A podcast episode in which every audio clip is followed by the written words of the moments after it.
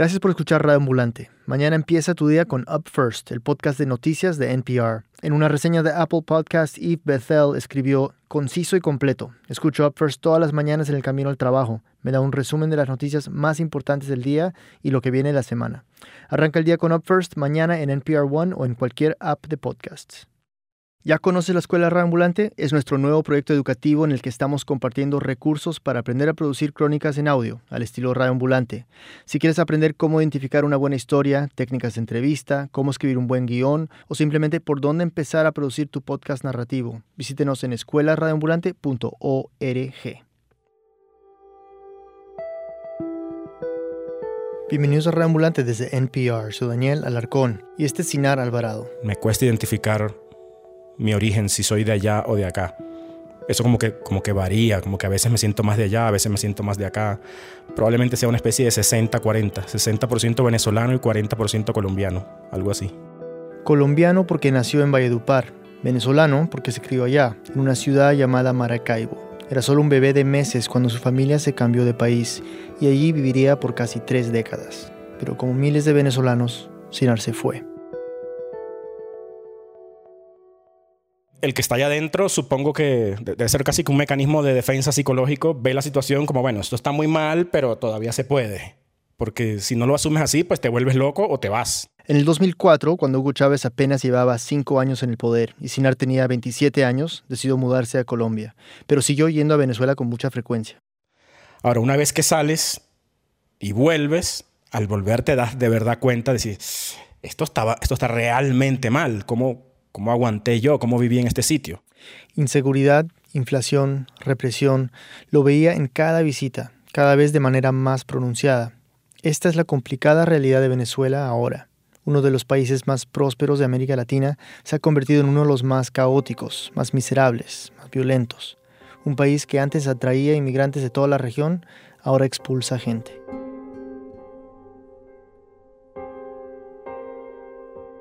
Con mucha gente con la que yo hablo que ha emigrado de Venezuela, mucha gente, casi todo el mundo dice, no, yo me fui en el momento justo, porque ya después de que yo, después de que yo me fui, ya eso sí se jodió. Entonces, ¿cuál es el momento justo para dejar un país? Claro, una, una situación que empeora cada día, sí, hoy es, hoy, hoy es mejor que mañana, y mañana es peor, y así. Esta es una historia de ir y volver, de salidas apresuradas y retornos inesperados. Comenzamos con el papá de Sinar, es un poco confuso porque también se llama Sinar. Mi nombre es Sinar Alvarado Rollero. Nací en Chiriguaná el 18 de octubre de 1940. Y en Colombia... Tenía trabajo, era profesional, tenía contactos, conocía gente, eh, tenía un programa de radio, escribía en un periódico. Tenía una carrera establecida, era veterinario y le iba bien, pero a finales de los 70 se le complicó un poco la cosa, en parte por su propia personalidad siempre ha sido como muy beligerante, no se calla nada, eh, puede llegar a ser explosivo, nada diplomático. Llegó hasta recibir amenazas por lo que escribía, y en medio de esta crisis... Surgió una oferta en Maracaibo y dijo, vámonos.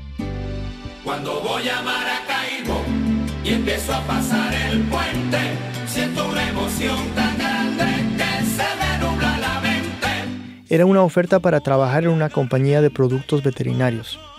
No lo pensé dos veces y creí que era el momento de, irme con mi mujer y mis dos hijos y a explorar lo desconocido.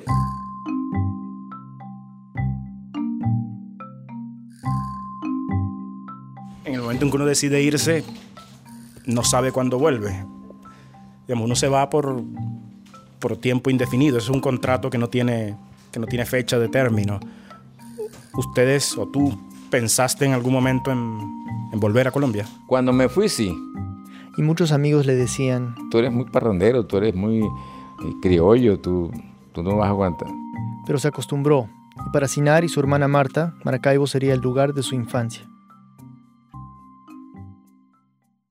Maracaibo tiene un puerto, está frente a un lago que está comunicado con el mar, entonces es una ciudad abierta Históricamente esta ciudad siempre ha tenido una fuerte relación con el Caribe, las Antillas, Aruba, Curazao, Trinidad. Tuvimos un vecino trinitario, recuerdo, Puerto Rico, Cuba.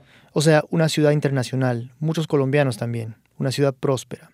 Maracaibo no solo produjo dinero para sí misma en cantidad, produjo dinero para toda Venezuela y, y, más. La explotación petrolera empezó en esta región. Allí reventó el primer pozo a principios del siglo XX y durante 100 años no han dejado de sacar petróleo de allí. Este petróleo sería el ingreso principal de Venezuela durante décadas. Y este fue el país al que llegó la familia Sinar. Llegamos a un país donde había pff, muchas oportunidades, una gran bonanza. Pensé que, que, que iba a volver, pero cuando estuve seis meses allá y ya tuve acceso al primer carro y ya me los llevé a ustedes, entonces ya yo estaba completo. Es que estamos hablando de un boom económico en serio, de lo que no se veía en el resto de la región. En agosto de los años 78, 80 y pico, salían de Maracaibo cuatro aviones diarios repletos de personas que iban a sus vacaciones a Disney World, a Estados Unidos. Bueno, porque Disney World eh, representa para ella algo nuevo, ¿no? Es un mundo infantil maravilloso. Y no solo a Disney. Miami se llenó de venezolanos durante esos años. Miami. Miami, hacia Miami. Ahorita voy vía Miami. Para Miami. Pienso ir de compra. Bueno, pues mi papá acaba de comprar un apartamento, entonces quiere, lo vamos a estrenar este año. Y la familia de Sinar, claro, también se beneficiaban de este boom petrolero. Para entender lo atractivo que era todo esto para ellos, hay que saber cómo vivían en Colombia. No teníamos nosotros un televisor, no teníamos un aire acondicionado, muchas cosas, un carro, jamás. Mientras que en Venezuela... Ustedes estaban en colegios privados que eran, teníamos dos carros, la Brasilia Volkswagen y el Malibu Chevrolet. Eh, fuimos a Estados Unidos, a Disney, fuimos a Nueva York. Entonces, eh, era un, un estándar de vida que por eso se llamaba la Venezuela Saudita. Y tampoco es que estamos hablando de gente exageradamente pudiente, no. Era un estilo de vida accesible para la clase media profesional que tenía un trabajo común y corriente. Los ganaderos a veces dicen que cuando huele a animales, ese olor a monte, un olor salvaje, pues dicen que huele a dinero. Para un veterinario de animales grandes es igual. El papá de Sinar olía a ganado, y ese olor a vaca es, según Sinar, el olor que definió esos años de prosperidad. Todo sobraba, todo abundaba, el alimento, el dinero, había espacio para todos. Entonces, al tener acceso a todo ese bienestar, te va, te va, te va haciendo que tú comiences a echar raíces y que cada día se vayan profundizando. Y eso fue lo que ocurrió. Pero detrás de esta bonanza se estaba incubando una crisis. En cambio me toca recibir una economía desajustada y con signos de graves desequilibrios estructurales que han erosionado alarmantemente la capacidad adquisitiva de las clases medias, recibo una Venezuela hipotecada. Este es el presidente Herrera Campins, el día que asume la presidencia en 1979, solo dos años después de que llegamos a Venezuela. Era un sistema que agonizaba, pero como hubo tanto dinero en su momento, tardó años en estallar. Lo que mi padre recuerda como los buenos tiempos eran en realidad los últimos años de la Venezuela saudita. Si hubiéramos sido más avispados, nos hubiéramos dado cuenta de que el sistema se estaba cayendo. Señor presidente, aquí está flotando en el ambiente una palabra que parece que todo el mundo tiene miedo de mencionar y es devaluación. Esto fue el viernes 18 de febrero de 1983. Eh, la BBC, el Financial Times se han dedicado en las últimas 24 horas a mencionar la situación de Venezuela. Para los venezolanos, el famoso Viernes Negro. El presidente Herrera Campins trataba de calmar los ánimos. Hay una serie de rumores y de mm, desinformaciones eh, internas en relación con ah, algunas instituciones bancarias eh, que parecen tender a hacer perder la credibilidad en el sistema bancario. Pero ese viernes el Bolívar, la moneda venezolana y la más fuerte de Latinoamérica, perdió más de la mitad de su valor. El gobierno prohibió la venta de dólares y otras monedas extranjeras. Un convenio cambiario suspendiendo las ventas de divisas extranjeras pero no fue suficiente. Se podría decir que este evento partió en dos la historia reciente del país. El bolívar nunca volvió a tener el mismo valor y la inmensa mayoría nos empobrecimos de la noche a la mañana. Hay que notar algo que a veces se olvida. La Venezuela saudita nunca fue de todos. Si bien una clase media, incluyendo familias como la mía, vivieron años de boom, de bienestar, muchos nunca tuvieron acceso a esas oportunidades.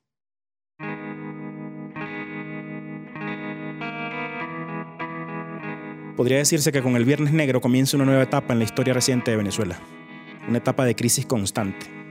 Si se compara con lo que pasa hoy, pues no es nada. Pero también hay que ponerlo en contexto, comparar lo que pasaba en Venezuela con la realidad de otros países en la región.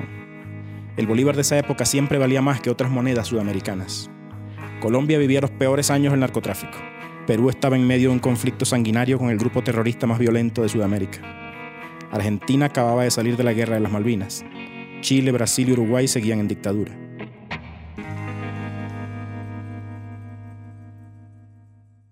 Ese mismo año, 1983, mis padres se separaron y a la crisis de la economía nacional se sumó una nueva crisis, una crisis doméstica. La verdad es que no tengo recuerdos del día en que se fue mi papá. No recuerdo que me hayan dicho nada. Mi hermana Marta, que me lleva un par de años, tampoco. Esa conversación eh, definitivamente pues no la hubo. Eh, solamente pues recuerdo el momento, aproximadamente tenía como, sí, como nueve años, que nuestro padre pues, Saltaita pues salió de la casa pues considerablemente pues alterado eh, con su maleta y eh, a esta altura pues no, no sé cuál de los dos pues tomó esa decisión. Lo que sí recuerdo con claridad es que de ahí en adelante éramos los tres, mamá, mi hermana y yo. Ahí fue que empezaron los tiempos duros.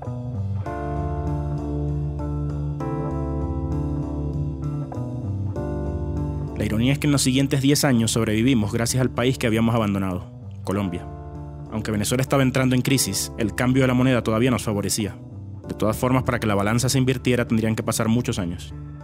Entonces muchos venezolanos seguían comprando cosas en Colombia. Mi mamá también. Un par de veces al mes, me acuerdo, viajaba en su Chevrolet Malibu Classic de 1983, que fue su última gran compra antes de la devaluación, a Maicao, un pueblo colombiano a un par de horas de Maracaibo. Allá compraba ropa, zapatos, perfumes, joyas, esmeraldas, aretes, anillos de oro, todo para revender. Y cuando mi mamá volvía de esos viajes... Cuando ella venía, o sea, la típica pregunta, o sea, ¿qué nos trajiste o qué me trajiste, no? Cuando llegaba ponía todas esas cosas sobre su cama. Ahí sacaba un cuadernito y empezaba a ponerle precio a todo. Esto costó tanto y se va a vender en tanto. Y así anotaba cuánta ganancia le iba a dejar cada cosa. De ese inventario salía nuestra comida, nada menos.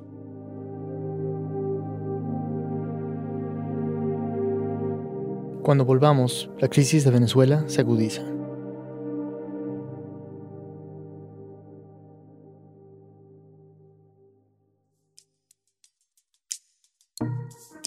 Gracias por escuchar Radio Ambulante. Cuando sientas ganas de divertirte, óyete el podcast Ask Me Another Ahí encontrarás juegos y adivinanzas. Pon a prueba tu cerebro con poesía basada en Star Trek. Juega dos verdades y una mentira.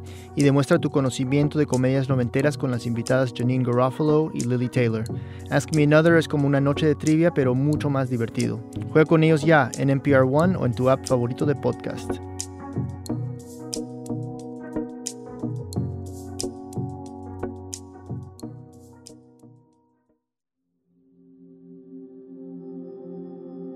En mi familia siempre nos preguntamos quiénes somos o qué somos, si somos venezolanos, si somos colombianos. Bueno, yo creo que siempre he sido este, como 50 y 50, ¿no?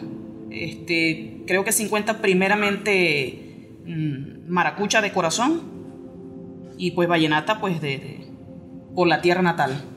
Pero desde pequeña 50 y 50. Yo me siento un poco más venezolano. Será porque soy un poco más joven y nunca viví en Colombia de niño. También podría ser por mi trabajo. El periodismo siempre te mete en temas de política, temas coyunturales que te ligan de una manera u otra a la situación del país donde estás viviendo. Bueno, y lo que tengo muy claro es que durante mi niñez y adolescencia las cosas se ponían cada vez más complicadas. A comienzos del 89, el presidente Carlos Andrés Pérez empezó a implementar una serie de reformas neoliberales, cortes en el presupuesto nacional, aumento del precio de la gasolina, aumento de los pasajes en transporte público. Ahí empezó el lío. Las medidas que anunció el país en materia económica no pueden estar desligadas de decisiones dirigidas a fortalecer la calidad de la vida y a preservar. Yo estaba a punto de cumplir 12 años. Fue la época más dura para mi mamá y para nosotros. Mi abuelo acababa de morir, después de vivir con nosotros por tres años. Mi mamá lo extrañaba tanto que no aguantaba vivir en la casa sin él. Nos mudamos a una casa vieja entonces. No sé quién la bautizó así, pero por mucho tiempo la llamamos El Ranchón. En esa casa vivíamos cuando estalló, en febrero de ese año, todo el lío y las protestas contra el paquete de reformas de Carlos Andrés Pérez. Y esta semana el mundo entero volvió los ojos hacia Venezuela. Sorprendió por un enorme y repentino estallido social que causó varios centenares de muertos. Lo que se conoce como el Caracazo. La protesta, que en un principio era pacífica, se tornó violenta hasta el punto de que la policía no pudo controlar la cantidad de focos de desorden que se producían en toda la localidad de Guarenas. Los estudiantes en este momento tienen razón cálmate, cálmate, de protestar públicamente en la calle porque el pasaje le están cobrando hasta el 200% y no están reconociendo el pasaje estudiantil. Este local que está totalmente destruido, incendiado, arrasado, era un gran almacén donde había una gran cantidad de productos alimenticios. Todo esto se ha derrumbado a raíz del incendio que provocaron los saqueadores. Según cifras oficiales, hubo más de 300 muertos y más de 3.000 desaparecidos. Desde la capital el presidente se pronunció. Ahora se abre la posibilidad plena para que podamos tomar el resto de las medidas y para que todos los venezolanos, todos los que participan en el proceso económico, sepan a qué atenerse. Eso lo debo hacer. Anunció un toque de queda. Durante días nos quedamos en la casa hablando de política con mi familia. Ahora el Caracazo lo veo como un síntoma de lo que vendría. Esa supuesta prosperidad escondía un descontento masivo. El sistema político que ya llevaba 30 años en el poder, alternándose entre dos partidos, se acercaba ahora sí a su final. Nosotros cuando salimos a la calle no salimos a reprimir, salimos a restablecer un orden que está alterado. Todavía faltaba una década para que muriera por completo, pero ya había mucha crisis, demasiada corrupción y desgaste. Los mismos viejos de los partidos pretendían ser los líderes para siempre, y la gente estaba harta. Doctora, ¿cuál es la situación del hospital hasta este momento? Ya está en emergencia, señor. Bueno, por los heridos que han habido debido a que están heridos de bala, disturbios con la policía. El Caracazo demostró que la gente estaba lista, que las condiciones estaban dadas para la aparición de alguien como Hugo Chávez. Su primer intento de asumir el poder fue tres años después, en el golpe fallido de 1992.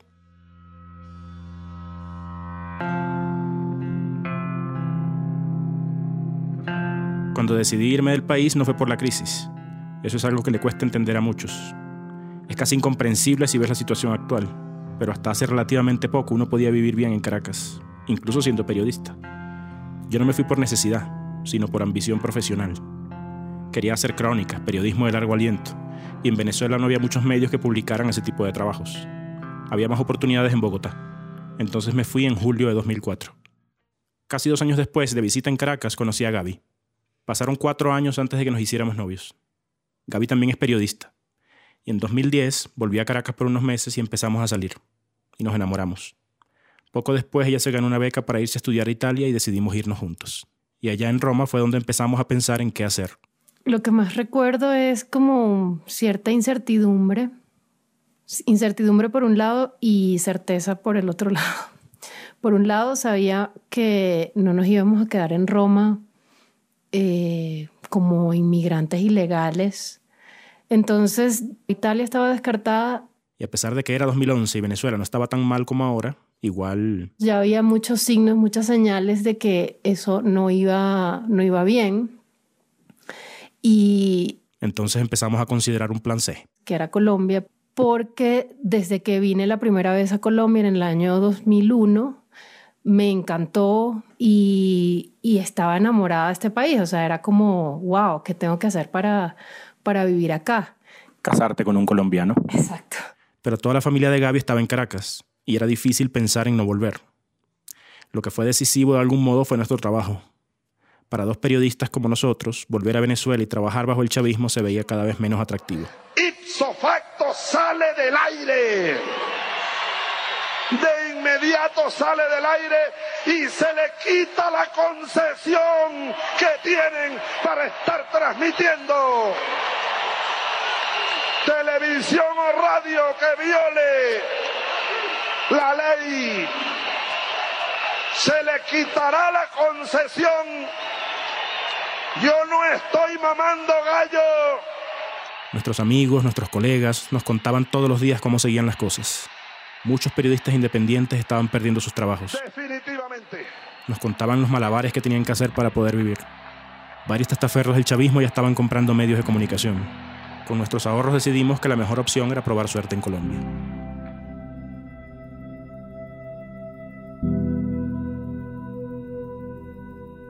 Desde que tomamos esa decisión han pasado seis años. Y es curioso, han sido años increíbles, provechosos, enriquecedores. Años de mucho trabajo, años duros, pero lindos. Hemos construido una familia. Nuestro hijo nacido en Bogotá tiene casi cuatro años. Y desde lejos hemos visto cómo en Venezuela todo se ha ido a un barranco. Quizás la situación de Venezuela ha golpeado a Gaby más duro que a mí. Lo que sí no sabía o lo que sí no llegué a, a sospechar nunca es que, eh, mm, por, ej- por lo menos por ahora, no quiero volver a Venezuela. ¿Por qué? Porque pienso que me dolería mucho ver el país en el estado en el que está. O sea, de alguna forma vivir lejos es como un escudo o como una protección a lo que tú sabes que está pasando allá. El desabastecimiento y la escasez son uno de los graves problemas que hoy por hoy enfrentan los venezolanos a la falta de harina, a la falta de no se leche. encuentra nada. Entonces ellos tienen que estar a la seguridad porque uno anda desesperado buscando a ver qué consigue para comer. A la falta también de productos básicos se suma la escasez de productos farmacéuticos. Yo no me siento protegida ni con la guardia ni con la policía en la calle, porque son los primeros que roban y los primeros que atracan. aunque estemos enterados las 24 horas y por todos los medios de lo que pasa, obviamente no lo vivimos en carne propia y eso es una forma de protegernos porque yo creo que yo no hubiera soportado eh, vivir todo lo que están viviendo en Venezuela. Movilizaciones y enfrentamientos en varias partes del país se registran todos los días desde el 1 de abril, cuando la Corte Suprema intentó usurpar las funciones del Congreso, de la Asamblea Nacional. La oposición exige la salida de Maduro, la oposición exige nuevas elecciones, la oposición exige la liberación de los presos políticos. Si Venezuela fuera sumida en el caos y la violencia y fuera destruida la revolución bolivariana, nosotros iríamos al combate. Y lo que no se pudo con los votos, lo haríamos con las armas. No sé, creo que ya hubiera enloquecido o me hubiera deprimido o no sé, no sé qué hubiera pasado. Yo a veces siento lo mismo. Cosas van de mal en peor en Venezuela. Su capital Caracas ocupó el primer lugar en la lista de las ciudades más violentas del mundo. En Y también siento culpa, siento impotencia. Nosotros tenemos dos años y medio que no vamos y yo no sé qué, qué vamos a encontrar. Entonces, digamos que trato de no pensar en eso porque para mí ahora mi país es, por ahora es Colombia. Y digamos que yo tengo más experiencia como inmigrante que mi esposa. Yo crecí lejos del país donde nací, lejos de mis primos, mis tíos, en una especie de limbo, ni de allá ni de acá. Pero para Gaby, para ella todo esto es nuevo, y lo conversamos a cada rato. Yo sé que no es fácil para ella. ¿Qué extrañas de tu ciudad, de Caracas y de tu país, Venezuela? No sentirme extranjera. No sentirme extranjera. Eh, aunque en Colombia me siento muy a gusto y muy en casa y, tenemos culturas muy afines, muy similares. Eh, compartimos, no sé, la gastronomía, eh, algunas expresiones, miles de cosas, música. Yo aquí siempre voy a ser extranjera.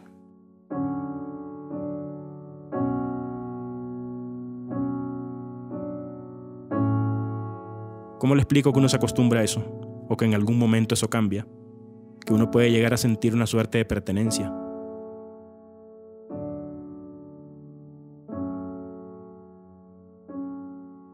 Y esta es otra verdad. Un migrante nunca descarta la posibilidad de volver. En enero de este año, 2017, después de 41 años de vivir en Venezuela, mi papá volvió a Colombia, a Valledupar, que es su ciudad. Y con su regreso y el de mi hermana, que viene ahora en unas pocas semanas, se cierra un ciclo de la familia Alvarado en Venezuela. Mi mamá murió en Maracaibo, pero estoy seguro de que si estuviera viva estaría planeando su retorno también. Si pienso en vivir otra vez en Caracas, la idea de volver me entusiasma. El clima, la comida, la gente. Yo fui muy feliz en esa ciudad. Es la ciudad donde me hice adulto, donde viví solo por primera vez. Entonces no es un final. La misma vida de mi padre lo demuestra. Uno nunca sabe lo que va a pasar. Algún día, le digo a Gaby a veces, algún día podríamos volver. Hay, hay palabras, podrías enumerar algunas palabras que te vienen así rápidamente a la mente cuando piensas en, Venezuela. Palabras que se asocian a, a tus recuerdos del país. Mm. Comodidad. Eh, belleza. Mm. Lo que pasa es que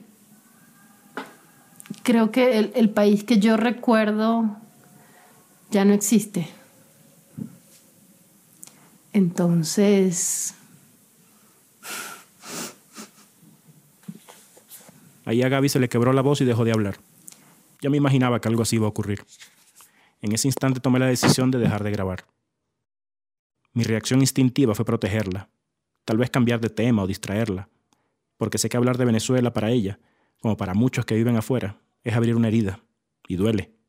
Venezuela duele, y duele mucho.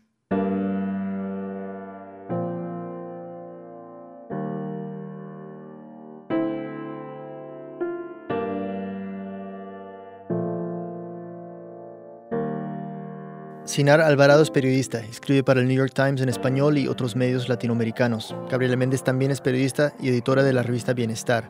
Ambos viven en Bogotá. Esta historia fue producida por Silvia Viñas y por mí, con la ayuda de David Trujillo. Fue editada por Camila Segura. La mezcla y el diseño sonido son de Ryan Swikert. El resto del equipo de Radio Ambulante incluye a Desiree Bayonet, Jorge Caraballo, Barbara Sawhill, Luis Treyes, Elsa Liliana Ulloa y Luis Fernando Vargas. Maitika Virama es la pasante editorial y Andrea Betanzos es la coordinadora de programas. Carolina Guerrero es la CEO. Radio Ambulante se produce y se mezcla en el programa Hindenburg Pro. Conoce más sobre Radio Ambulante y sobre esta historia en nuestra página web, radioambulante.org. Radio Ambulante cuenta las historias de América Latina. Soy Daniel Alarcón. Gracias por escuchar.